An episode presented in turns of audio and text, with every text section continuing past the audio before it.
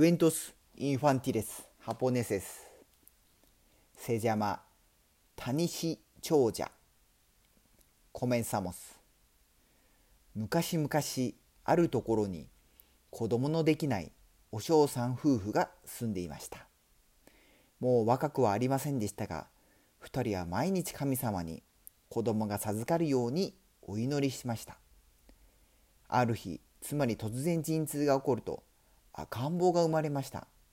でも驚いたことに生まれてきたのはなんとタニシでした。たとえタニシであっても自分たちの息子であることに変わりはありませんでした。ので大事に育てました。そして20年が経ち2人は年を取りましたが息子はまだタニシのままでした。2人が馬の背に年貢を乗せて運んでいる日のこと。谷氏が2人に話しかけました。僕今日からお父さんとお母さんを幸せにする。と言うと谷氏は年貢の乗せた馬を一人で長者のさんの家に連れて行きました。村で谷氏さんを知らない人はいませんでしたし頭も良かったので谷氏さんが長者さんにとても可愛がられていました。長者さんは谷氏さんを見込み娘と結婚させることにしました。長者さんには娘が2人いました。姉は谷氏と結婚することが嫌がっていたのですが心優しい働き者の妹さんは父親の決めたことゆえ谷氏さんをと結婚することにしました。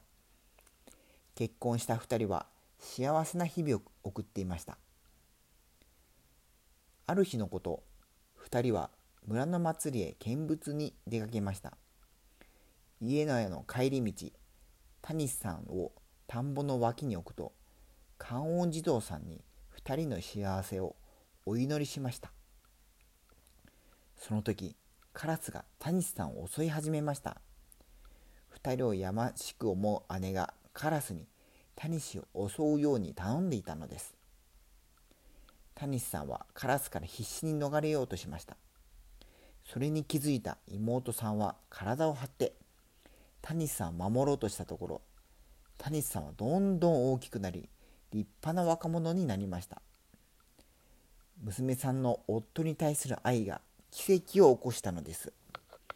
谷さんは長者さんの後を継ぎ谷氏長者と呼ばれました。おしまい。